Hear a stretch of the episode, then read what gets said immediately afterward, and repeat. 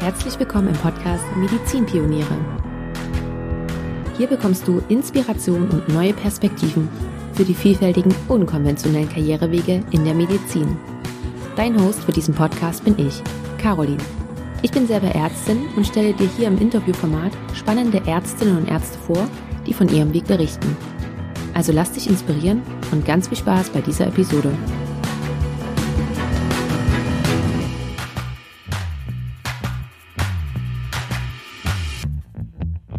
Hey und ein ganz, ganz herzliches Willkommen hier zu einer neuen Podcast-Episode, zu einem neuen Interview. Ich freue mich sehr, dass du da bist. Ich begrüße dich ganz herzlich und ich freue mich vor allen Dingen sehr, dieses Interview mit dir teilen zu können. Mein heutiger Gast ist Dr. Filippo Martino und Filippo ist ganz, ganz klassisch gestartet in seine medizinische Karriere. Er hat nämlich in der Neurologie seine Facharztweiterbildung begonnen, hat diese dann aber nicht beendet, sondern ist ausgestiegen und ja, hat sich eher dem Thema Digitalisierung und digitale Medizin verschrieben und hat da ein paar Umwege gemacht und ist jetzt mittlerweile als Chief Medical Officer bei Casper Health angekommen. Und er ist auch noch der Gründer und der erste Vorsitzende der Deutschen Gesellschaft für digitale Medizin. Das heißt, du hörst es schon, es ist ein ziemlich buntes Gespräch geworden. Filippo nimmt uns mit auf seinen Weg, er erzählt, warum gerade das Thema Digitalisierung für ihn so spannend ist und er nimmt uns natürlich mit auf seinen Weg. Er teilt mit uns, wie er vorgegangen ist, welche Hürden es gab und nimmt uns auch noch mit in seinen Alltag mittlerweile bei, bei Casper Health. Es ist ein vielfältiges Interview geworden. Es hat wahnsinnig Spaß gemacht, dieses Interview mit Filippo zu führen. Und ich wünsche dir jetzt genauso viel Spaß beim Anhören der Episode und leite direkt weiter zum Interview.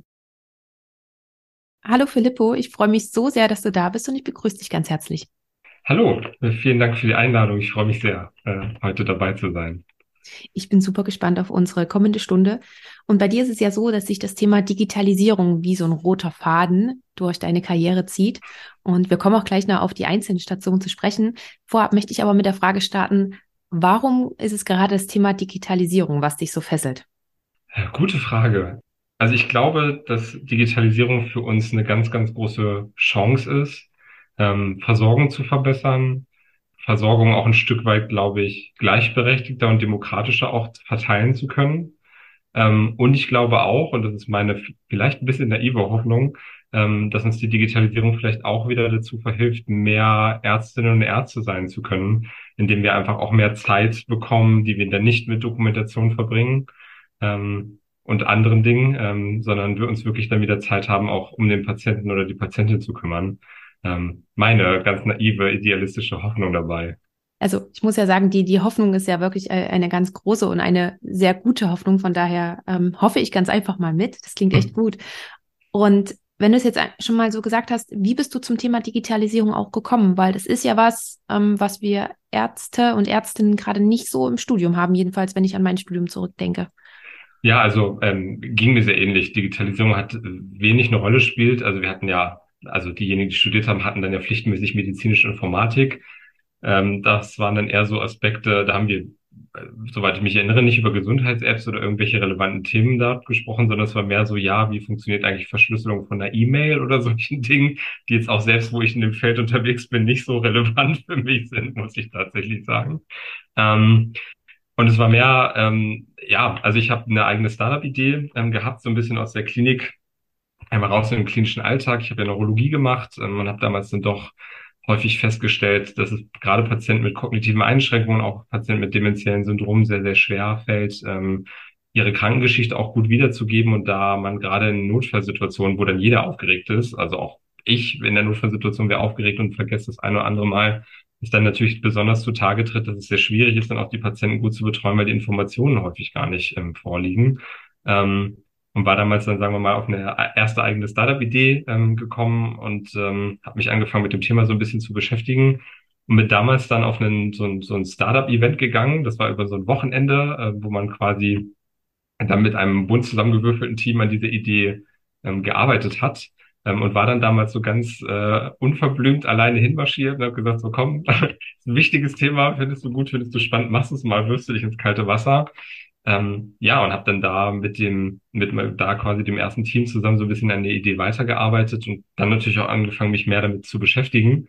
Ähm, und habe dann durchaus dann auch feststellen müssen, das war vielleicht auch so ein bisschen so einer der Momente, die mich sehr geprägt haben, ähm, war ich dann auf einer Veranstaltung, noch ärztliche Kolleginnen und Kollegen da dabei gewesen sind und es eine Podiumsdiskussion gab äh, zu dem Thema Digitalisierung.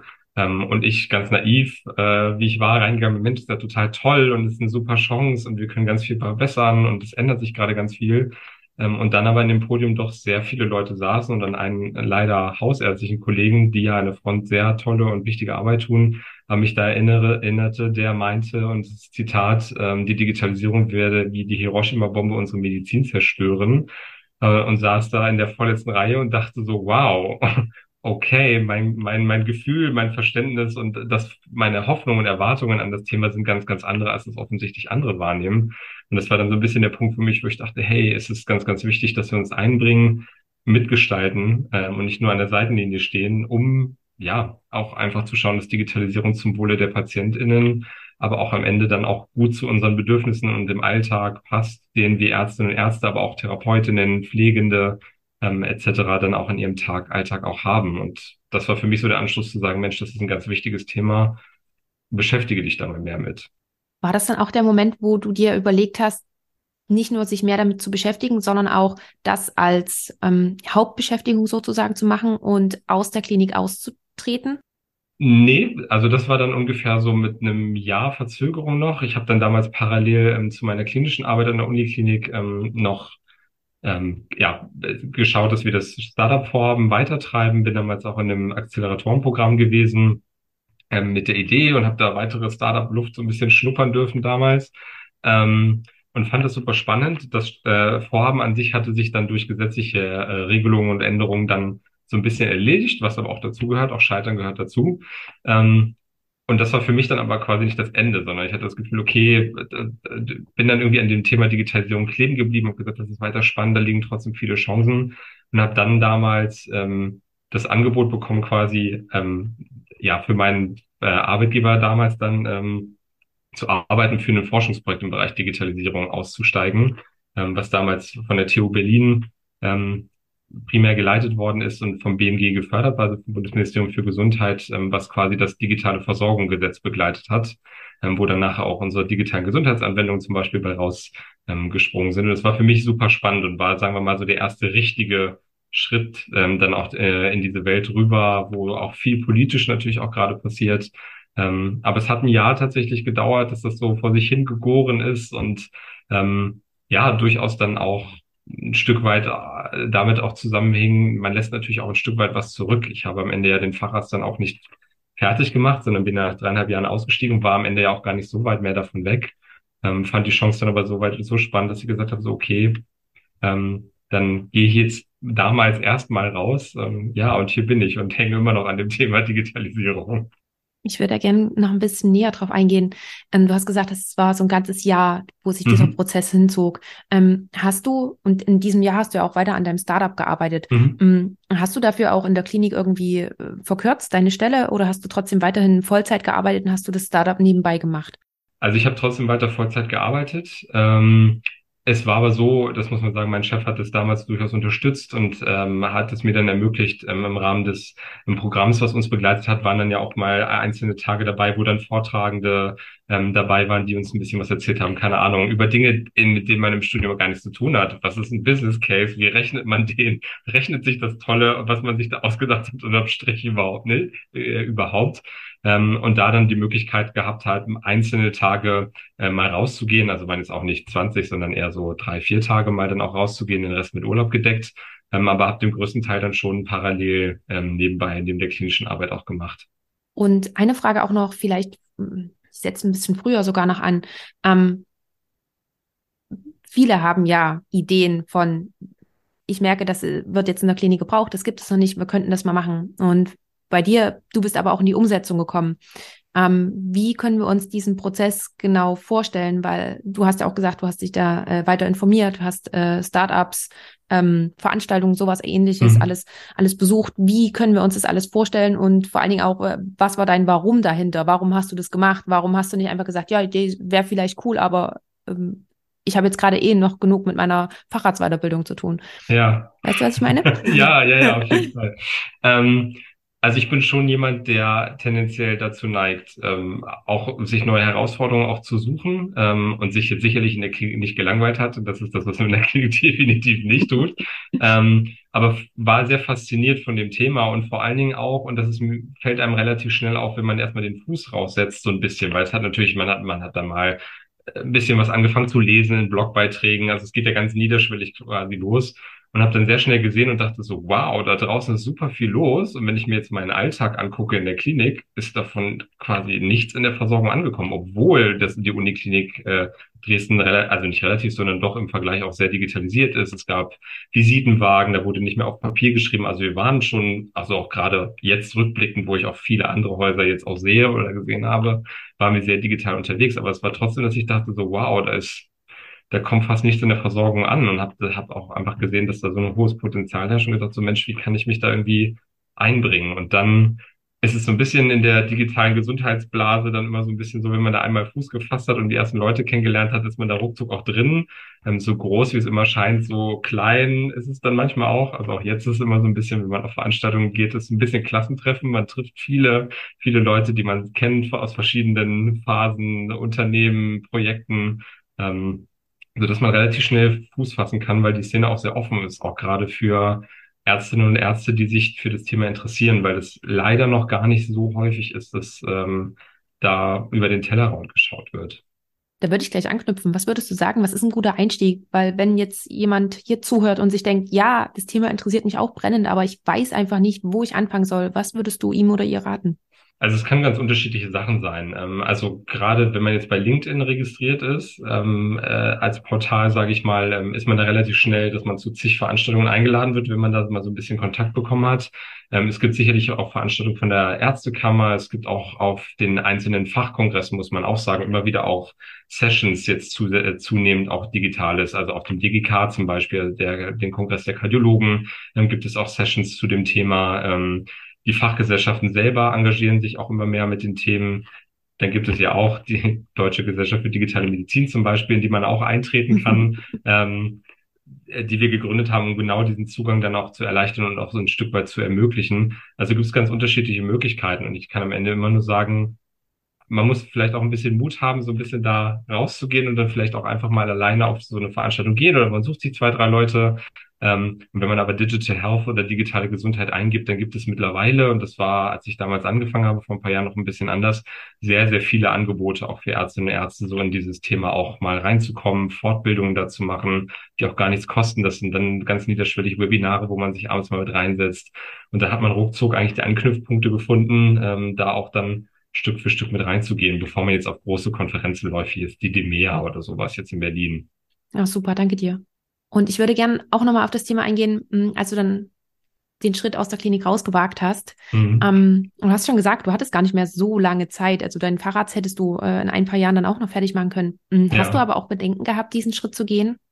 Also definitiv. Das war für mich und das war vielleicht auch einer der Gründe am Ende, warum das auch so ein Stück weit länger bei mir gedauert hat und es dann, sagen wir mal, als diese Chance dann kam, an dem Projekt mitzumachen, wo man gesehen hat, Mensch, da kann ich wirklich was bewegen und dabei sein und wirklich am Puls der Zeit sein, dass so eine starke und so eine tolle Möglichkeit es dann auch erst geschafft hatte, mich rauszuholen, weil ich schon sehr an diesem Arztberuf auch hing. Also ich habe immer super gern Patientinnen und Patienten betreut und tue es ja heute ein Stück weit auch wieder, worüber ich mich sehr freue. Ähm, aber das ist jetzt gar nicht so der Grund, warum ich gesagt hatte, ich will jetzt unbedingt raus. Ich fand es ganz furchtbar ähm, und mich damit dann auch relativ schlecht irgendwie davon trennen konnte. Vielleicht auch ein Stück weit ähm, und auch das muss man sagen, war dann viele Reaktionen, als man dann, wenn man dann als Arzt rausging, ist dann nicht so, ach so, ist, dann bist du ja gar kein Arzt mehr, dann hast du, hast du denn keine Lust, Patienten zu behandeln und naja, oder auch Sprüche von wegen, Mensch, jetzt hat die, hat der Staat so viel Geld in dich investiert und dann wanderst du einfach ab. Also es ist schon, das muss man ganz klar sagen, ähm, auch so ein Thema für mich gewesen, wo ich dachte, so, das ist, gehört zu meiner Rolle so ein bisschen dazu. Man hat das ewig studiert ähm, hat sich auf den Beruf so doll auch gefreut und ist ja auch wirklich hauptsächlich klinisch ausgebildet worden. Man hat ja im Studium, also zumindest ich damals, ähm, wenig nach links und rechts geguckt, um zu sehen, was gibt es für MedizinerInnen eigentlich da draußen noch für tolle und spannende Aufgabenfelder. Und es war auch ein Stück weit für mich große Unsicherheit, weil ich das überhaupt gar nicht kannte. Was bedeutet es plötzlich, ähm, Richtung Industrie mehr zu arbeiten, diesen klinischen Alltag gar nicht mehr zu haben, der schon ein großer Unterschied war. Und das war einfach Unsicherheit ein Stück weit, die mich davon lange gehemmt und abgehalten hat. Ähm, und sicherlich auch dieses Selbstverständnis und diese Rolle, so jetzt, dann bin ich ja gar nicht mehr so gefühlt erstmal, so ein bisschen bin ich ja gar nicht mehr richtiger Arzt und, und was sagt denn dann die Familie auch? Also auch solche Themen sind dann so ganz menschlich, die dann äh, so auf einen zurollen. Und ich kann retrospektiv nur sagen, es war genau die richtige Entscheidung. Und äh, ich bin genauso Arzt, wie ich es vorher auch bin. Ähm, aber es hat Mut dazu gehört und ich habe meine Zeit gebraucht, das für mich, also für mich an den Punkt so zu kommen, den Mut zu haben, dann auch den Schritt rauszugehen. Und hast du den Schritt endgültig, bist du den endgültig gegangen oder hast du immer noch so eine, keine Ahnung, fünfprozentige Wahrscheinlichkeit im Hinterkopf, naja, ich könnte ja irgendwann auch wieder in die Klinik zurück und also hältst du dir da sozusagen die Tür noch ein kleines Spalt, noch einen kleinen Spalt offen? Also durchaus. Ich würde es nicht ausschließen, dass ich vielleicht auch zurückgehe, um den Facharzt fertig zu machen. Ähm, was ich glaube, ich aber nicht tun werde, ähm, ist, dass ich jetzt in der Praxis zum Beispiel als Neurologe gehen würde oder jetzt an der Klinik irgendwo dann perspektivisch Facharzt, Oberarztstelle oder sowas machen würde. Ähm, da bin ich mir relativ sicher, dass das nicht der Weg ist, den ich perspektivisch gehen wollen würde. Ähm, was man schon sagen muss, ist außerhalb der Klinik der Facharzt einiges wert ist, auch wenn man sagt, das ist in, sagen wir mal, dem direkten Alltag, jemand, je nachdem, wo man tätig ist, ist es wichtig, das medizinische Grundverständnis mitzubringen, solche Basisfähigkeiten, Studien interpretieren und lesen zu können, medizinische Leitlinien lesen und interpretieren zu können, ähm, dann quasi die Fähigkeiten sind, die einen als Mediziner häufig dann auch außerhalb der Klinik in der Industrie quasi zu dem wertvollen Beitrag dann auch machen. Und ob man dann, sage ich mal, ähm, vier Jahre klinische Erfahrung hat oder man hat das fünfte Jahr noch draufgelegt und hat dann formal den Facharzttitel, ändert dann gar nicht so viel, weil man dann meistens dann, ich sag jetzt mal, gar nicht despektierlich, aber dann so diese und dann kann ich die selten, das seltenste genetische Syndrom irgendwie dann noch diagnostizieren. Das, das sind halt Fähigkeiten, die sind dann gar nicht so, so gefordert, ähm, so dass dann der Facharzt dann ein Stück weit, wenn man außerhalb der Klinik arbeitet, dann sagen wir mal eine Art, also Titel und Abschluss der klinischen Phase dann auch ist, ja, der dann ein Stück weit natürlich auch einen, einen Wert hat, ganz klar. Aber es wäre für mich jetzt, um das abzuschließen, nicht unbedingt der Punkt, dass ich sage, ich mache den Facharzt, um dann wirklich wieder richtig zurückzugehen, sondern es wäre für mich da halt, um das abzuschließen und abzurunden, ähm, was ich angefangen habe und halt jetzt ein bisschen durch die eine Chance und die nächste Chance, die quasi kam, ich den Weg bislang nicht zurückgefunden habe in die Klinik. Wir gehen gleich auf die nächste Chance drauf ein. Eine Frage noch vorab. Mhm. Hast du dir aber auch überlegt, ähm, oder hätte überhaupt auch die Möglichkeit bestanden, zu sagen, okay, du gehst für das Projekt Halbzeit hin, also äh, Halbzeit sage ich schon, ähm, wie sagt man, Teilzeit, so Teilzeit. Teilzeit und machst sozusagen bleibst trotzdem noch in der Klinik, um deinen Facharzt noch nebenbei mitzumachen? Oder bestand die Option gar nicht? Ja, also wäre schwierig geworden, ähm, war ja auch mit einem Ortswechsel verbunden bei mir. Mhm. Ähm, also bin dann ja quasi für den Job dann auch nach Berlin gezogen, ähm, so dass das insgesamt schwierig gewesen wäre. Und ich aber auch sagen muss, das ist für mich dann an einem Punkt auch so war, wo ich dachte, okay, die klinische Arbeit, ähm, klinische Arbeit ist schön, ich würde aber auch gerne mal ein anderes Umfeld um mich herum haben ähm, weil es dann ja schon auch gerade mit solchen, sage ich mal, Arrangements sehr häufig so ist, dass man, wenn man Teilzeit ist, dann hat man zum Beispiel trotzdem das gleiche Maß an Diensten, die dann noch zusätzlich oben drauf kommen. Und wenn man dann zwei Jobs quasi hat und zumindest bin ich immer jemand, der dann halt nicht, sagen wir mal, nach acht Stunden den Löffel fallen lässt, sondern oder den Stift fallen lässt, sondern sagt so, okay, ähm, ich finde es spannend, ich gehe da auch die extra Meile. Und wenn man sich dann zwei Verpflichtungen quasi ähm, eingeht in diese Richtung und dann da auch mehr macht, dann kommt man in der Summe dann halt ruckzuck nicht mehr bei 110, 120 Prozent, sondern auch mal bei 150 raus. Ja, ähm, ja so dass für mich dann so ein bisschen die, ich bin so ein Mensch, entweder ich mach's ganz oder gar nicht, ähm, der dann gesagt hat, komm, dann gehst du jetzt voll raus, dann weißt du auch wirklich, was es ist. Und wenn du dann für dich feststellst, das passt perspektivisch dann auch nicht, dann steht dir die Tür ja immer offen. Das ist ja nicht gelöscht aus meinem Kopf. Ich habe meine Zeiten in der Fortbildung gesammelt. Ich kann auch zurückgehen. Ähm, und ich habe es, wie gesagt, bislang nicht nicht bereut. Aber die Tür ist immer ein Spalt noch offen, klar. Ähm, je nachdem, wie sich das Ende verändert, kann ich mir durchaus auch vorstellen, den Facharzt dann auch nochmal fertig zu machen. Und dann hast du es ja gerade schon angesprochen, dann hat sich noch eine zweite Chance ergeben. Erzähl mal, wie du dann von dem Projekt dann zur zweiten Chance gekommen bist. Gerne. Ähm, also in dem Projekt war es damals ja so, dass ähm, auf der einen Seite war es äh, das Forschungsprojekt, was ich hauptsächlich hatte. Ich war grundsätzlich aber bei einer äh, Beratung und wissenschaftlichen Institut angestellt quasi.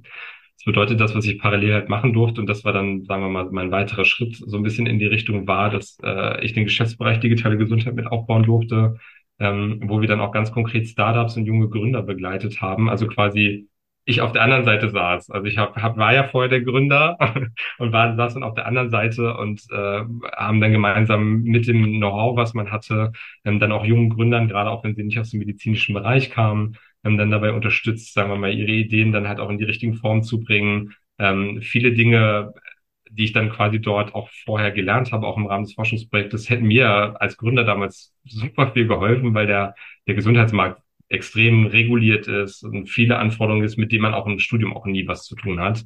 Ähm, und ich sagen muss, ich auch da sehr viel gelernt habe, wo ich im Nachgang sitze und sage, so, du hast dich auf Station immer geärgert, jetzt verstehe ich aber politisch zumindest, warum die Sachen sind, wie sie sind. Also war für mich nochmal ganz spannend. Und dass das Projekt dann aber abgeschlossen war nach zwei Jahren, war für mich so ein bisschen der Punkt, dass ich mich entschieden hatte, ich möchte näher an die, an die Versorgung dann auch wieder dran ähm, und bin dann quasi zu meiner nächsten Station bei Median gewesen. Das ist der größte äh, Anbieter privater Reha-Klinikenträger, also im Sinne von Nicht-Klinik der deutschen Rentenversicherung. Ähm, und habe da dann quasi die Abteilung digitale Gesundheit auch aufgebaut und konnten da gemeinsam mit meinem Team dann wirklich für die 120 Einrichtungen gucken, was sind spannende digitale Lösungen, haben dort äh, digitale Lösungen eingeführt für die Rehabilitation, ähm, und war nochmal ein ganz anderer spannender Job. Näher an der Versorgung auch wieder dran. Ich war ja sehr akademisch quasi unterwegs. Ähm, da dann wirklich in die Kliniken gefahren, gemeinsam geschaut, wie kann das implementiert werden, welche Patientinnen eignen sich denn für das Programm auch, ähm, wie muss gearbeitet werden, gemeinsam im Team auch, ähm, damit digitale Rehabilitation und Nachsorge dann möglich gemacht werden kann. Also war für mich nochmal ganz spannend, äh, weil ich auch mit dem Rehabilitationswesen vorher nicht so viel zu tun hatte. Ähm, und dann quasi meine ja, meine beiden Lieben so ein bisschen wieder zusammenführen. Es war ja dann doch sehr digital geworden, so vom Schwerpunkt in dem Forschungsprojekt, und dann auch wieder wirklich richtig Medizin und Digitalisierung zusammenzupacken und anfassbar zu machen. Und, äh, war, war eine tolle Zeit, hat mir sehr viel Spaß gemacht. Sehr viel gelernt auch in der Zeit. Darf ich kurz einhaken und nachfragen, wie genau du zu Median gekommen bist? Äh, Gab es eine Stellenausschreibung? Hast du die gesehen oder genau, war das auch? Ja. ja, also es war für mich so, ähm, ich hatte das, äh, das Forschungsprojekt bei abgeschlossen. Ich hatte ja gesagt, wir haben nebenbei, ähm, also neben den anderen Projekten quasi auch noch Startups begleitet. Und es war dann für mich so, dass ich gesagt habe, so okay, für dich war auch das Beraterleben, äh, ich konnte extrem viel lernen, habe ganz, ganz viel gesehen zu dem Zeitpunkt auch. Ähm, das große Projekt war aber abgeschlossen, weswegen ich auch ursprünglich gekommen war und war für mich dann, ich bin zufrieden. Ich schaue mich einfach in Ruhe um ähm, in dem nächsten Jahr. Für mich ist es okay, wenn ich wechsle. Für mich ist es aber auch okay, wenn ich noch ein Jahr bleibe. Ähm, schauen wir einfach, was es für Chancen gibt. Und dann war spannenderweise so, relativ kurz nachdem ich mich entschlossen hatte, dass ich diese Stellenausschreibung gesehen hatte, dass sie dann einen Leiter gesucht hatten, auch für digitale Gesundheit. Ähm, ja, und für mich dann da eine tolle Chance auch entstanden ist, entsprechend dort dann zu arbeiten, das nächste wieder so ein bisschen aufzubauen. Ähm, und ähm, entsprechend dort dann auch weiter voranzutreiben. Und da habe ich dann doch auch gemerkt, und ähm, das ist was, was man äh, auch, auch als Arzt oder Ärztin vielleicht unterschätzt. Also unsere Expertise und das, was wir mitbringen an Blickwinkeln, ist durchaus eine Sache, die, die sehr gefragt ist. Ähm, wir sind meistens Menschen, die sehr analytisch denken und auch analytisch denken müssen für das, was wir so in unserem Alltag tun ähm, und versuchen da relativ rational auch ranzugehen an die Dinge und problemorientiert zu lösen, weil das ist quasi unser Job, ja, das zu tun, ähm, so dass wir da relativ gute Jobchancen auch haben ähm, außerhalb der Klinik, muss man muss man wirklich sagen. Hast du dir aber, als du das, also wahrscheinlich, weiß ich nicht, andersrum mhm. gefragt, hast du dir Gedanken gemacht, ob du geeignet bist für diese Stelle, ob du das nötige Wissen und Know-how und alles Mögliche mitbringst?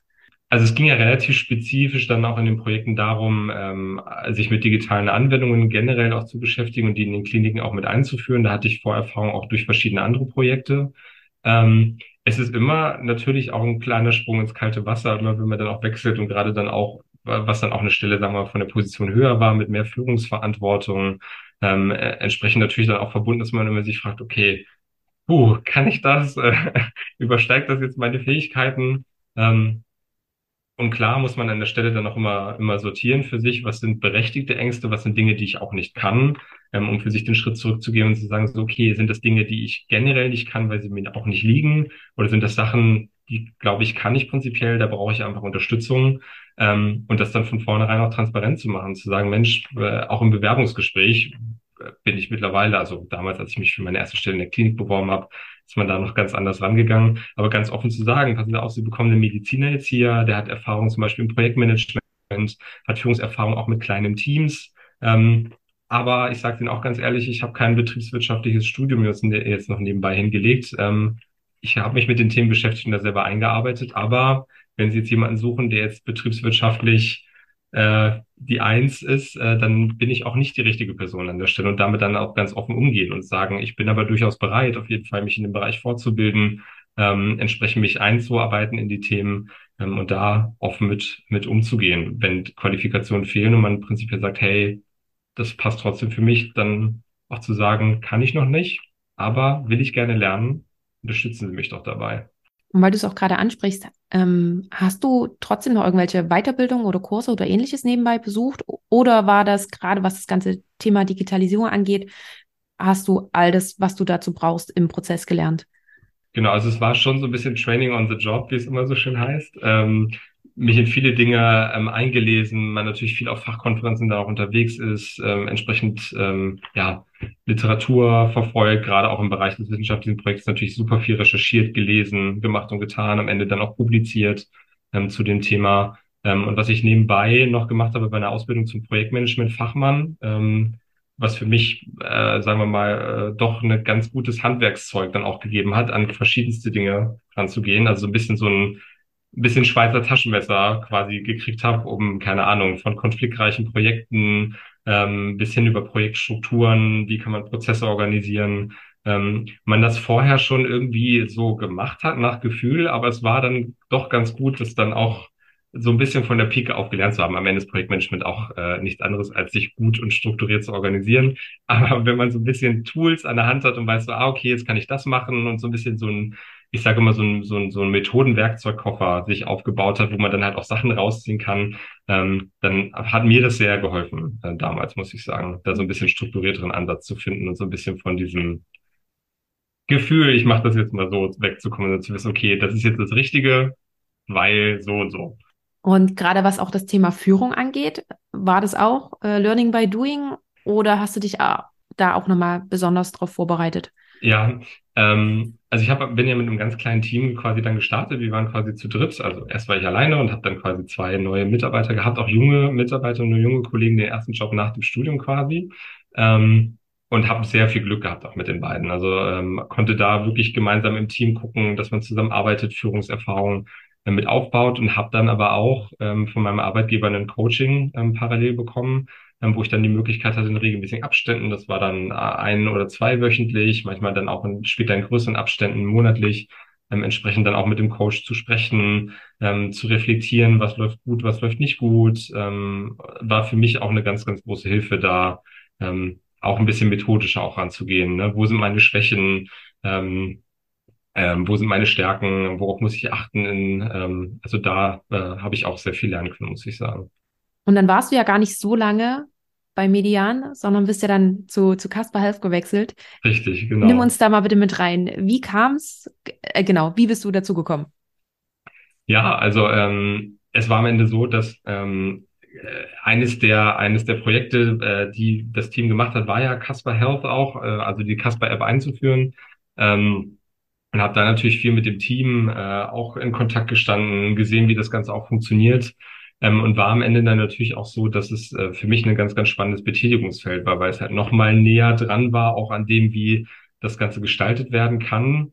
Ähm, und habe dann für mich auch festgestellt, dass ähm, in den größeren Strukturen zu arbeiten, am Ende war es ja auch eine ganz große, äh, große Firma, ein ganz großes Unternehmen, bei dem ich gearbeitet habe, ähm, und ich für mich dann einfach ähm, mir gewünscht habe, auch wieder in kleineren Strukturen, auch ähm, das Institut für das und die Beratung, für die ich gearbeitet hatte, war auch keine große Beratung, sondern wir waren auch 30 Mann, Schrägstrich Frauen, ähm, also auch ein kleineres mittelständisches Unternehmen ähm, und mir dann gewünscht hätte, äh, gewünscht habe, so ein bisschen aus den größeren, man sagt immer Corporate-Strukturen, so ein bisschen rauszukommen, wo natürlich Dinge viel stärker reguliert sind, wo es feste Prozesse für Dinge ähm, auch gibt. Ähm, ähm, ich mir dann entsprechend gewünscht habe, dort in, wieder in ein Umfeld zu kommen, ähm, ja, was halt wieder ein bisschen näher an dem Startup, mit dem ich ja ganz ursprünglich auch gestartet bin, mal dran war.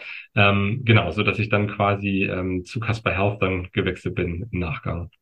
Und ich glaube, bevor wir weiterreden, sollten wir erstmal klären, was ist denn überhaupt Casper? ja. Nimm uns da mal kurz mit rein, bitte. Ja, ähm, also Casper oder Casper Health ist ein ähm, Unternehmen, ähm, was ursprünglich mal als Softwareanbieter gestartet ist, das mittlerweile aber gar nicht mehr ist. Ähm, auch ganz spannender Switch, der da ähm, passiert ist. Ähm, es geht quasi darum, den Patientinnen und Patienten die Möglichkeit zu geben, jederzeit orts- und, also zeit- und ortsunabhängig dort Zugang zu effektiver Rehabilitation zu haben. Ähm, und auf der einen Seite ist es das, was wir natürlich immer noch tun, haben wir die App oder die Web-Applikation, auch die, die ähm, Patienten es ermöglicht, sich Wissensvorträge anzuschauen, physiotherapeutische Übungen zu machen, logopädische Übungen zu machen, Fantasiereisen, Entspannung, Rezepte, ähm, also alles Mögliche dort, was an Rehabilitationsbehandlung auch notwendig ist, zu machen.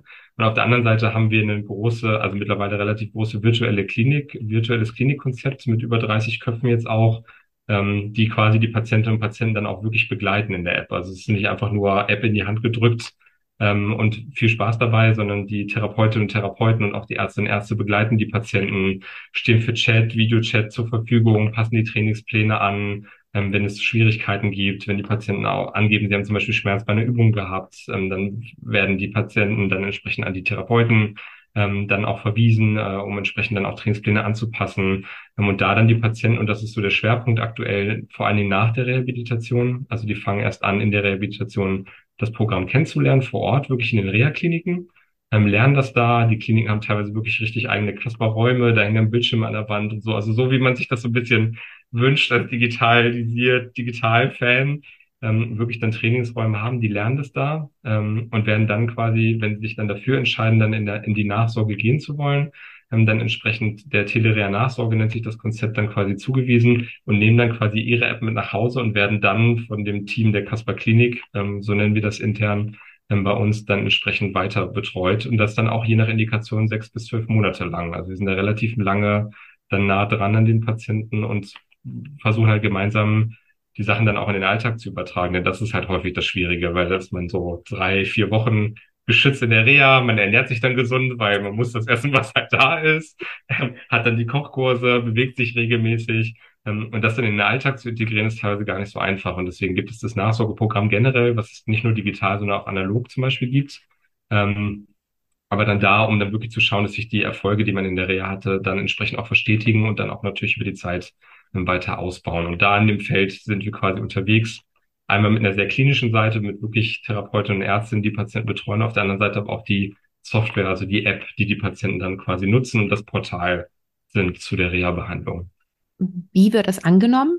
Ich könnte mir jetzt auch vorstellen, dass gerade junge Patienten recht gut annehmen. Wie ist das auch bei den älteren Patienten und Patientinnen?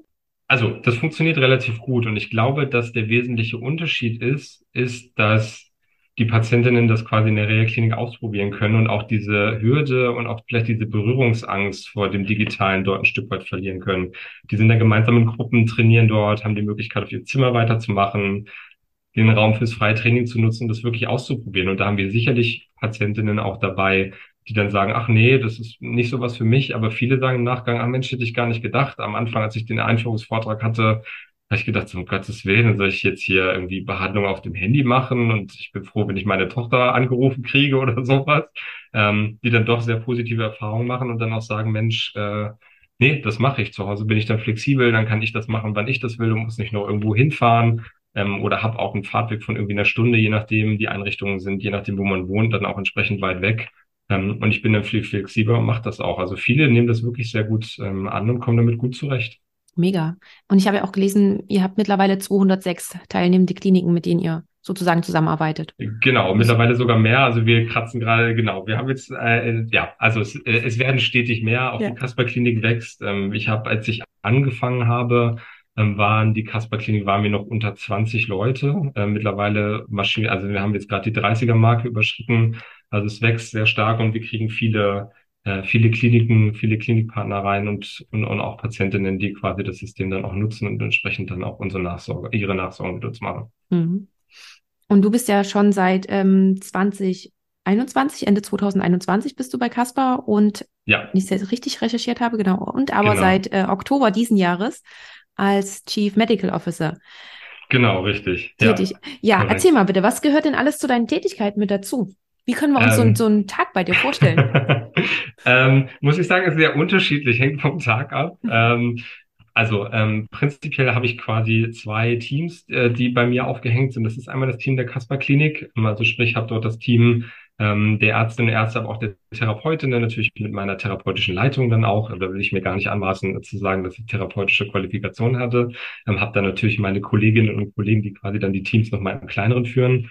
Ähm, also was die medizinisch-therapeutische Betreuung angeht. Und auf der anderen Seite habe ich das Team Forschung und Entwicklung, also Research and Development bei uns, ähm, wo ich ein relativ bunt gemischtes Team aus Therapeutinnen, Ärzten, Psychotherapeuten ähm, dabei habe, die dafür verantwortlich sind, gemeinsam zu schauen, welche Versorgungskonzepte können wir entwickeln, ähm, äh, unsere Studien auch mit betreuen. Also auch das ist ein ganz großer Teil bei uns. Wir sind in relativ vielen Studien auch involviert, ähm, haben auch einiges ist auch abgeschlossen an größeren Studien ähm, sind so ein bisschen da, sagen wir mal, die Schnittstelle zwischen der Software auch und dem medizinisch-fachlichen, ähm, dass entsprechende Expertise dann auch da ist. Ähm, um dann entsprechend ja in der Software auch die Dinge umzusetzen, dass sie medizinisch richtig sind, sich an die Leitlinien halten, ähm, die Bedürfnisse der Patientinnen, aber auch der anderen Nutzergruppe, nämlich der Ärztinnen und Therapeutinnen, die ja ihren Patientinnen den Therapieplan zum Beispiel gestalten. Also wir haben jetzt quasi zwei Gesichter, dass das auch alles gut miteinander wechselwirkt äh, und medizinisch gesehen auch Sinn macht, richtig ist, ähm, ist dann Aufgabe des Forschungs- und Entwicklungsteams dann auch.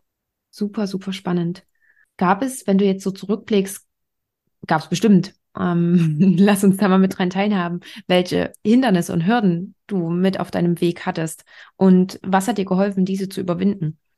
Also eine Sache war sicherlich, die hast du jetzt vorhin schon selber angesprochen, ist natürlich im Hintergrund immer so ein bisschen dieser Selbstzweifel so, und ich glaube, das kennt jeder. Also auch wenn er jetzt neu in der Klinik anfängt, wir werden ja ausgebildet, dann haben wir zwar praktisches Jahr gehabt, je nachdem, wo man war, war man da so mehr oder weniger selbstständig und dann steht man aber plötzlich, jetzt bist du ja Arzt, viel Spaß dabei ähm, und los geht's.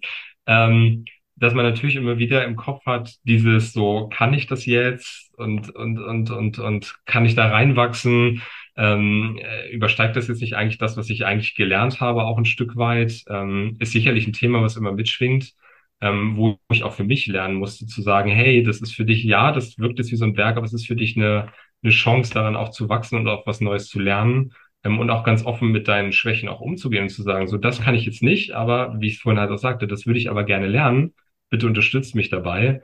Ähm, das war für mich ein großes Learning, muss ich sagen, aus den, äh, aus den letzten Jahren. An weiteren Hindernissen ist es natürlich so, dass man auch merkt, und das ist so ein Punkt, ähm, ja, äh, den man selber für sich auch so ein bisschen, ja, ein bisschen für sich regeln muss, ist natürlich, dass wir nicht alle, und es werden immer weniger, aber doch auch viele ärztliche Kolleginnen und Kollegen ähm, sehr kritisch auf das Thema, also teilweise auch gar nicht unberechtigt, das will ich jetzt gar nicht sagen, ähm, auf das Thema ähm, schauen, ähm, so dass man sich doch dann auch gerade in fachlichen Diskursen ähm, oder auch wenn man sich im politischeren Bereich äh, bewegt, dann auch ähm, ähm, dann auch häufig feststellt, Mensch, da sind irgendwie Hürden und Blockaden auch da, an denen man arbeiten muss gemeinsam, weil ein falsches Verständnis auch dort herrscht. Und wenn man dann um die Ecke kommt und dann ja, ich sage jetzt mal, ich, ich sage jetzt mal im Vergleich zu, zum Durchschnitt ähm, etwas jüngerer Kollege dann auch um die Ecke kommt und sagt, hey, Digitalisierung ist toll, das sind Chancen, ähm, dass man häufig dann auch nicht ernst genommen wird und sagt, ach, das ist alles Mist und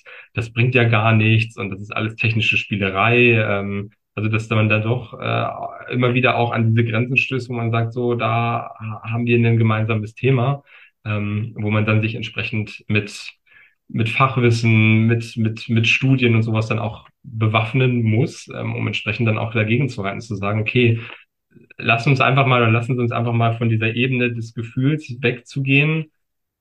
Es ist nicht unberechtigt zu sagen, Mensch, irgendwie, ich ich habe Angst, ersetzt zu werden. Das ist ja auch eine ganz legitime, äh, ganz legitime Sache. Aber was wir zum Beispiel draußen sehen, ist, dass das häufig auch gar nicht die Ansätze sind.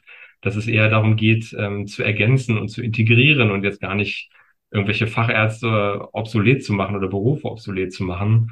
Ähm, und das war, ist schon wahr und ist auch immer wieder eine Hürde, je nachdem, wo man ist, ähm, mit der man dann auch, äh, zu kämpfen ist falsch, aber das aufzunehmen und dann auch ähm, entsprechend aufzutreten, zu sagen, ja, natürlich, und viele Dinge laufen auch nicht gut, ähm, muss man ganz klar auch sagen. Ähm, oder wir als Ärztinnen und Ärzte sind nicht gut mitgenommen und Lösungen wurden hingestellt, wo man sagt, so, hätte die eine Person mal vorher da drauf gucken lassen, die hätte euch gleich gesagt, dass das so nicht gut funktioniert. Ähm, aber diese, diese Vorbehalte und Widerstände auch aufzuweichen, sind, ist durchaus eine Hürde, immer wieder mal, ja. Aber ich glaube, da wird man dann auch mit der Zeit besser da drin, damit umzugehen. Einfach, ja, weil man aufgrund der Erfahrung lernt. Definitiv. Hattest du auch auf deinem Weg ähm, Unterstützung von jemanden? Ähm, hattest du Mentoren oder sowas an deiner Seite, wenn du zurückdenkst? Oder mh, hm, irgendwie Unterstützung in anderer Form? das Programm, was wir damals gemacht hatten, was war Dresden Exist, das war ja quasi ein Ausgründungsprogramm, äh, was für die Uni quasi da war, also für Ausgründungsprojekte aus der Universität. Ähm, da muss ich sagen, habe ich sehr viele positive Erfahrungen äh, gemacht, aus ganz unterschiedlichen, weil man daher war man ja gerade wirklich so Newbie und kam wirklich aus der Klinik und hatte gar keine Ahnung.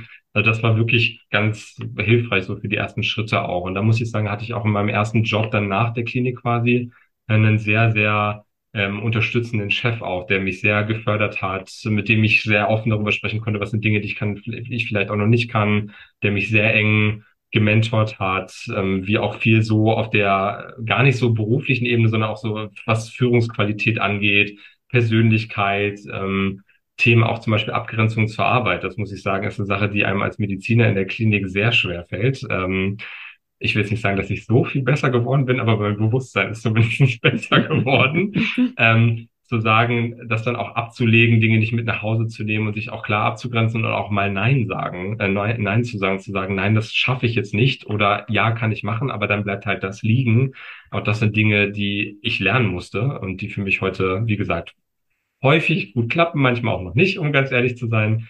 Ähm, aber da mein erster Chef mich auch sehr äh, an die Hand genommen hat und mir sehr, sehr viel beigebracht hat, für das ich ihm heute sehr dankbar bin. Und weil du es aber auch vorhin angesprochen hast, ähm, würdest du jemanden jetzt vielleicht auch noch raten, andere ähm, Grundvoraussetzungen noch mit mitzubringen im Sinne von doch nochmal ein betriebswirtschaftliches Studium oder, weiß ich nicht, Informatikstudium oder irgendeinen anderen Kurs noch mitzumachen, bevor man diesen Schritt geht mhm. oder währenddessen man ihn geht? Ähm, also ich denke sicherlich Schaden tut es nicht. Ähm, ob man ein Medizin-Informatikstudium hinterher schieben muss, also gibt es auch einige Kolleginnen und Kollegen, wo ich sage, wow, ähm, gut ab. Ähm, ich glaube, am Ende äh, zwingende Voraussetzung ist es nicht. Es hängt immer ein Stück weit selber davon ab, was man ähm, in, welches, in welchem Feld man sich auch sieht. Also einige zum Beispiel haben auch ein Public Health Studium noch oben drauf gelegt, was einem natürlich sehr aus dieser, ähm, also eher der Perspektive auf das Gesamtsystem natürlich viel mehr hilft. Ähm, da sind wir ja deutlich fokussiert auf den einzelnen Patienten quasi ausgebildet. Ähm, dann war es sicherlich, wie ich vorhin gesagt hatte, so ein Grundwerkzeug am Projektmanagement. Ähm, da gibt es auch ganz niederschwellige Kurse. Es gibt auch viel Freies im Internet, was man dort dazu lesen kann und auch Kurse, die man äh, machen kann, um da mal so einen Einblick auch zu bekommen. Das hilft einem durchaus sehr. Ähm, und viele ähm, ma machen es gerade so, dass sie zum Beispiel ein MBA ähm, noch oben drauf machen ähm, oder Digital Health äh, zum Beispiel studieren. Haben wir in der Fachgesellschaft auch einige bei uns dabei, ähm, die parallel, dann gibt es verschiedene Institute, ja auch in Universitäten, das heißt privat, aber auch staatlich, die da jetzt mittlerweile spezialisiertere Studiengänge auch anbieten. Also gibt es durchaus Weiter- und Fortbildungsmöglichkeiten. Aber ich denke nicht, gerade um den Einstieg mal zu bekommen, dass es jetzt zwingend Voraussetzung ist, dass man was gemacht haben muss. Das ist alles unterstützt und hilft. Ähm, aber es gibt viele, viele Kolleginnen und Kollegen, die jetzt nicht noch einen zweiten Doktor in Medizininformatik gemacht haben und trotzdem tolle Konzepte erarbeiten, in tollen Forschungsprojekten unterwegs sind ähm, und da wirklich viel bewegen in dem Feld auch. Und ähm, das würde ich gerne auch zum Schluss noch einmal mit drauf eingehen, gerade weil du es jetzt auch nochmal mit angesprochen hast, dass du ja Gründer oder Mitgründer und erster Vorsitzender eurer Gesellschaft bist. Kannst du dazu nochmal bitte was sagen? Wie kam, ja, also vor allen Dingen auch dieses, wie, wie ja. kam es dazu, wie kam es zur Gründung, ähm, was macht ihr? Ja, ähm, also die Gründung kam so ein bisschen so aus dem Forschungsprojekt heraus. Was, was ich, was wie ich da beobachten konnte ähm, in dem Forschungsprojekt war, ähm, dass man doch sieht an der einen oder anderen Stelle, dass ähm, ein ganz häufiger Grund, warum Digitalisierung auch abgelehnt wird oder gesagt wird, Mensch, das ist alles Spielerei. Ja, dazu fehlen ja die Studien und dazu gibt es noch gar keine Evidenz, was man sagen muss in einigen Bereichen. Also sicherlich, ist, es ist ein neues Feld, auch das muss sich entwickeln.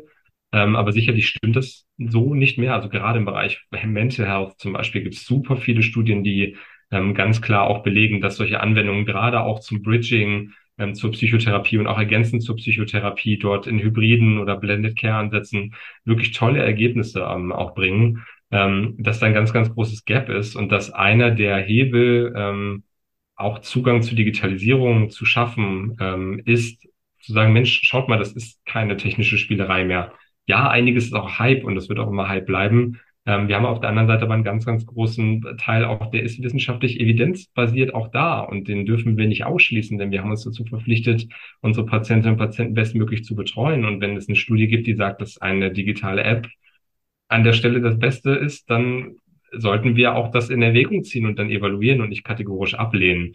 Ähm, und was man auch gesehen hat auf der anderen Seite ist, dass natürlich das Digitale, dadurch, dass das sich so schnell auch weiterentwickelt, ähm, solche Dinge wie zum Beispiel eine Studie zu machen, die placebo-kontrolliert ist für eine App, ist gar nicht so einfach. Es ist ja nicht die weiße Pille und die weiße Pille, sondern es ist eine App und dann gegebenenfalls keine App oder es gibt auch sogenannte Sham-Apps, also Täuschungs-Apps ähm, quasi, die ähm, dann, sagen wir mal, eine kleinere Funktionsumfang haben als die eigentliche App. Aber auch das ist quasi ja schon eine Beeinflussung. Allein das Patienten Fragebogen beantwortet zum Schmerz, macht ihm den, Geschmer den Schmerz ja gewahrer in dem Moment. Und er nimmt ihn ja wahr. Also das beeinflusst die Patienten schon. Da sind wir an einem ganz spannenden Punkt, ähm, weil digital ist häufig auch das Verhalten der Patienten beeinflusst, wo es gar nicht mehr so einfach ist zu sagen, ähm, der Standard sind placebo-kontrollierte, doppelblind randomisiert kontrollierte Studien.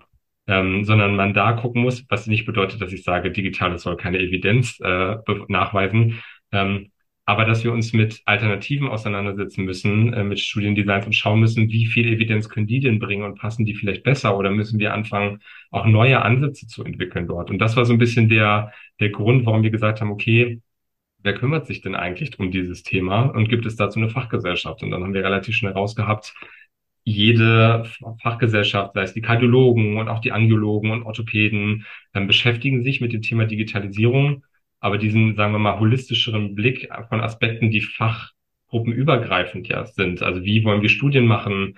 Ähm, dürfen Studien, dürfen Studienpatienten digital aufgeklärt werden oder müssen die in die Klinik laufen? Darf ich für digitale Studien Patienten deutschlandweit rekrutieren? Auch da gibt es teilweise sehr unterschiedliche Meinungen, auch von den Ethikkommissionen, je nachdem, wo man ist.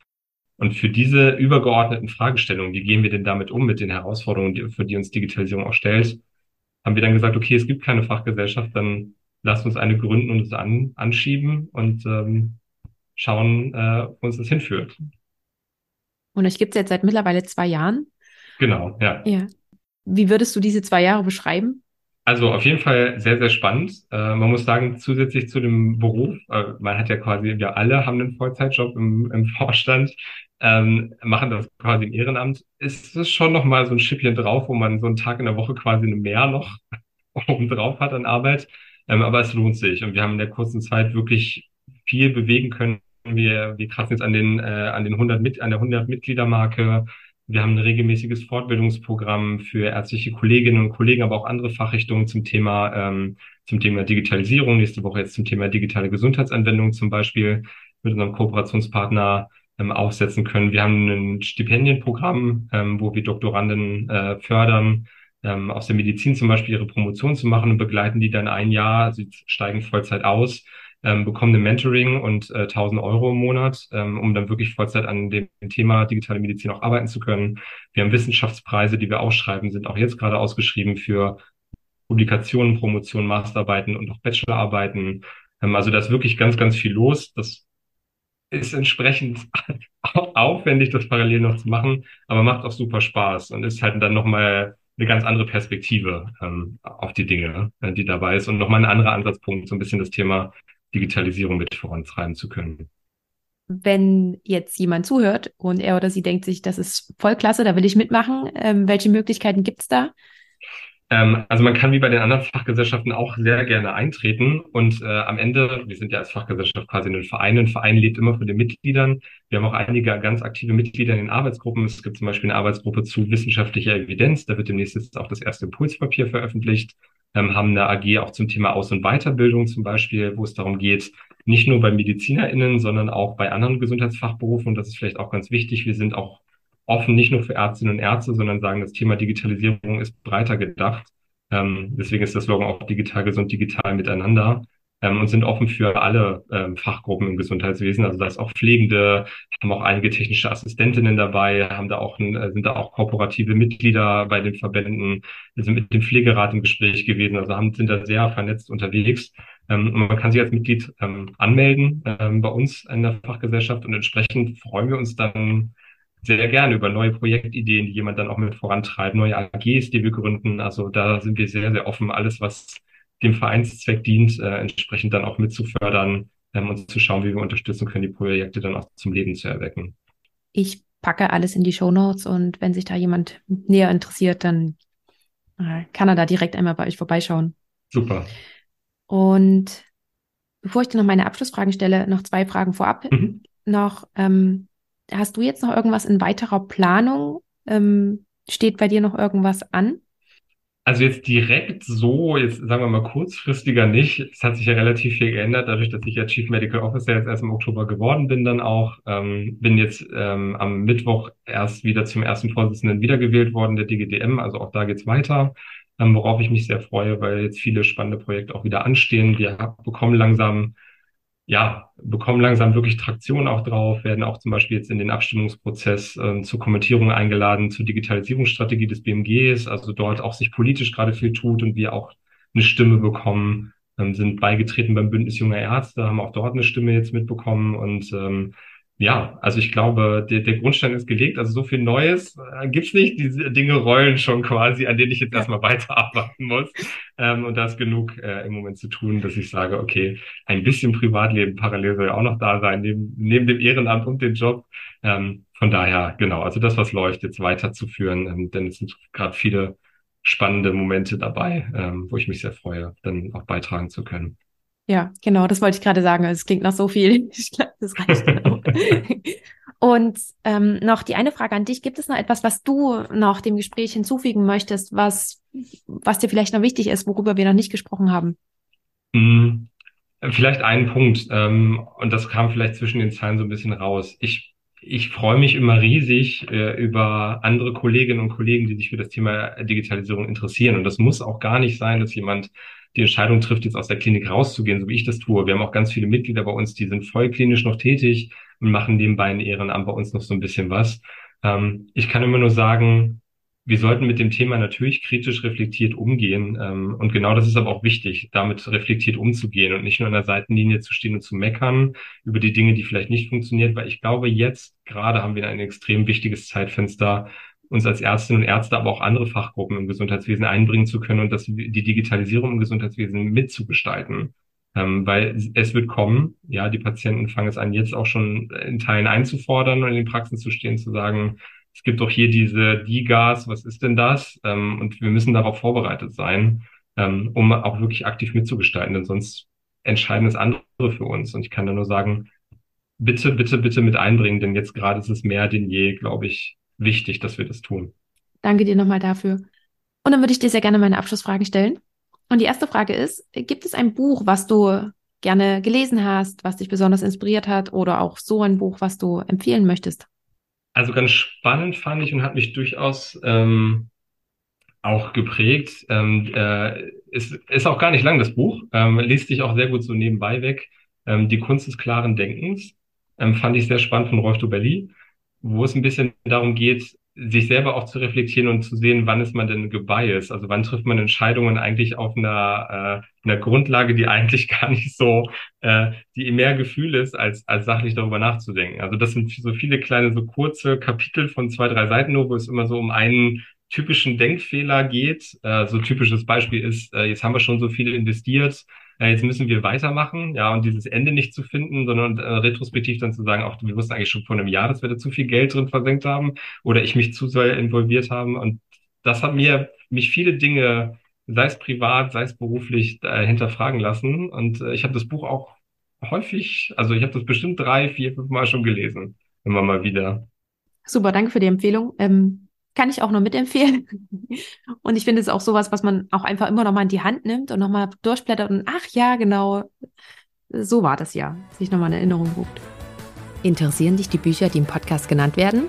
Dann schau mal in den Shownotes nach. Dort findest du einen Affiliate-Link und wenn du darüber kaufst, bekomme ich eine kleine Provision. Für dich ändert sich beim Kaufpreis aber absolut gar nichts. Du unterstützt also mit deinem Kauf über diesen Link den Podcast gleich mit. Ich danke dir ganz, ganz herzlich dafür und die Werbung in eigener Sache ist jetzt zu Ende und für dich geht's zurück zum Interview. Jetzt bin ich gespannt, was du antwortest. Wo siehst du uns Ärztinnen beziehungsweise auch den Arztberuf in 10 bis 15 Jahren? Also ich glaube, also meine Hoffnung, das, das ist jetzt ein schöner Schluss, weil es quasi mit meinem ersten Statement zusammenpasst. Ich glaube und ich hoffe, dass jetzt nicht nur die Digitalisierung, sondern auch die anderen Dinge, die sich jetzt gerade im Gesundheitssystem entwickeln, uns ein Stück weit die Möglichkeit auch wieder geben, Ärztinnen und Ärzte zu sein, im Sinne dessen, dass wir Zeit mit den Patientinnen verbringen können.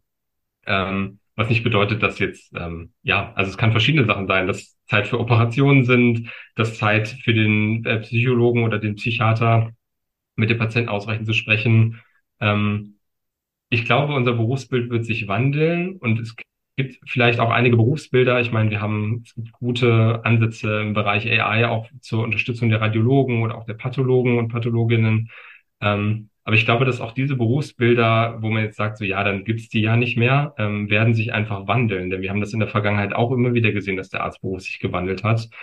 Und ich glaube, dass uns das mehr Freiheit wieder geben wird für das, wofür wir eigentlich, also zumindest wo ich für ähm, studiert habe mal, ähm, wirklich sich um die Patientinnen zu kümmern, ähm, anständig Zeit zu haben, auch mal auf Nebenaspekte einzugehen und dort auch holistischer wieder mit dem Patienten umgehen zu können, weil wir einfach mehr Zeit haben. Das wäre meine große ähm, Hoffnung.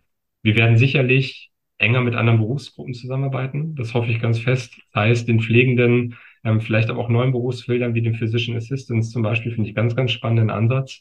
Ähm, und ich glaube, auch da sollten wir offen reingehen und schauen, wo liegen dort die Chancen für die Versorgung, ähm, um einfach diesen Wandel aktiv auch mit ähm, zu gestalten und weniger eine Angst, dass uns etwas weggenommen wird, sondern das als Chance zu nutzen, zu sagen, was können wir denn gemeinsam tun und damit ein bisschen weniger manchmal Lonely Ranger zu sein auf Station, dann im Nachtdienst, sondern wirklich im Team mit jeder seiner Expertise und Profession, die er mitbringt, das, das Beste für die Patienten rauszuholen. Super, danke dir. Und die letzte Frage ist, wenn du jetzt noch einmal zurückreisen könntest mit deiner jetzigen Erfahrung, welchen Tipp würdest du deinem jüngeren Ich, sagen wir mal, zu Beginn des Medizinstudiums mitgeben? Also ich glaube, ich würde mir definitiv sagen, sei ein bisschen entspannter. ähm, und man sich deutlich weniger Sorgen darum machen sollte, auf welchem Track man sich befindet. Ich bin ja mit dem Anspruch gestartet zu sagen, ich gehe auf jeden Fall an die Uniklinik und dann mache ich parallel noch große Forschung und äh, ne, will promovieren und machen und tun. Und ich kann, würde mir raten, sei einfach entspannter damit, weil am Ende entwickeln sich die Dinge sowieso und man hat, was heißt leider, es ist halt dann auch weniger Verantwortung. Man kann einige Dinge beeinflussen, andere aber auch am Ende nicht. Ähm, und die kommen halt, wie sie kommen. Ähm, würde ich mir raten, definitiv gelassener damit auch umzugehen. Ähm, und ja, die Sachen dann auch so zu nehmen, wie sie kommen und dann auch was Gutes daraus zu machen. Und am Ende bin ich froh, dass ich genau da bin, wo ich jetzt bin. Man hätte es mir nicht anders gewünscht und hätte mir sicherlich den einen, das einen, die ein oder anderen Kopfschmerzen äh, sparen können vorher und einfach entspannter zu sein, zu sagen, du kannst es jetzt nicht beeinflussen, es ist jetzt wie es ist. Aber das ist ja immer, retrospektiv ist das ja immer sehr, sehr einfach. Ja, definitiv. Aber in der Situation weiß das gerade das Gegenteil. Ja. Philipp, ich danke dir ganz, ganz herzlich für dieses tolle Gespräch, für deine ganzen Einblicke, die du mit uns geteilt hast, für deine Zeit und ähm, ja, ich danke dir von ganzem Herzen dafür. Sehr gerne. Ich habe mich gefreut, dabei gewesen zu sein. War ein super spannendes Gespräch und äh, ja, war schön. Vielen Dank. Das war das Interview für diese Episode. Ich hoffe sehr, dass du einiges für dich daraus mitgenommen hast. Möchtest du mehr zu meinem heutigen Gast erfahren? Dann findest du alle Links in den Show Notes. Dort findest du auch alle weiteren Informationen rund um Medizinpioniere und du kannst natürlich super gerne einfach mal bei Instagram vorbeischauen. Dort gibt es noch weitere Informationen rund um das Thema unkonventionelle Karrierewege in der Medizin. Dort informiere ich dich auch, wenn Interviews anstehen, sodass du dann die Möglichkeit hast, mir Fragen zu schicken, welche ich dann im Interview mitstellen werde. Wenn dir die Episode gefallen hat, freue ich mich, wenn du sie mit all denen teilst, für die sie ebenfalls interessant sein könnte. Und wenn du darüber hinaus noch mich bzw. vor allem den Podcast unterstützen möchtest, so hast du auch mehrere Möglichkeiten. Du kannst zum Beispiel eine Bewertung abgeben bei Apple Podcast oder auch bei Spotify. Oder wenn du möchtest, kannst du den Podcast auch finanziell unterstützen. Und dazu schau am besten in die Show Notes nach. Dort findest du alle Informationen. Oder schau ganz einfach mal auf die Webseite. Die findest du unter www.medizinpioniere.de.